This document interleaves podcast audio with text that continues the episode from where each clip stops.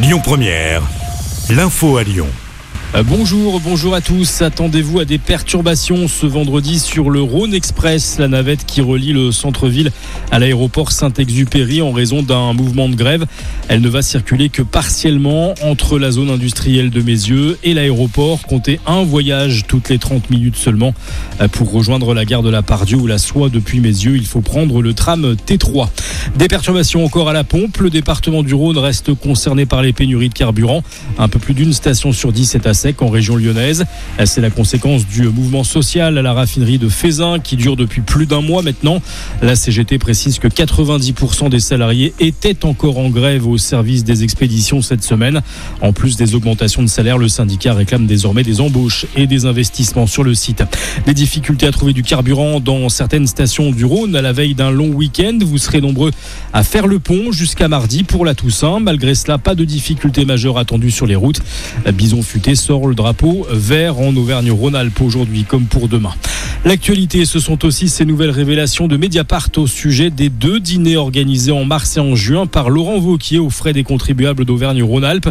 Un dîner chiffré à 100 000 euros. À cela, il faudrait ajouter, selon Mediapart, à près de 50 000 euros. Le président de région aurait en effet fait appel à un consultant de luxe pour l'organisation des repas. Déjà présente à la Pardieu, à Bron, Limonest, Saint-Genis-Laval et Vénissieux, l'enseigne d'électroménager Darty a ouvert un nouveau magasin hier en plein centre de Lyon, place de la République précisément, dans les anciens locaux de l'enseigne Habitat. Ce nouveau magasin emploie 10 salariés et s'étend sur plus de 200 mètres carrés. L'enseigne propose aussi sur place un service après-vente et un click and collect.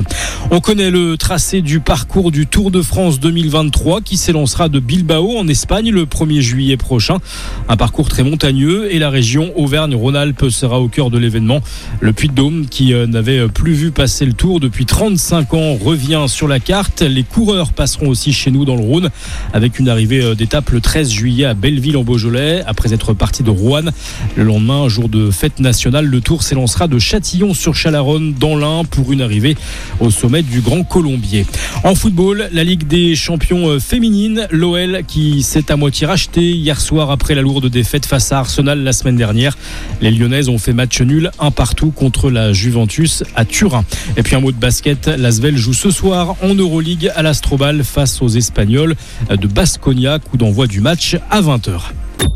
Écoutez votre radio Lyon Première en direct sur l'application Lyon Première, lyonpremière.fr et bien sûr à Lyon sur 90.2 FM et en DAB+. Lyon Première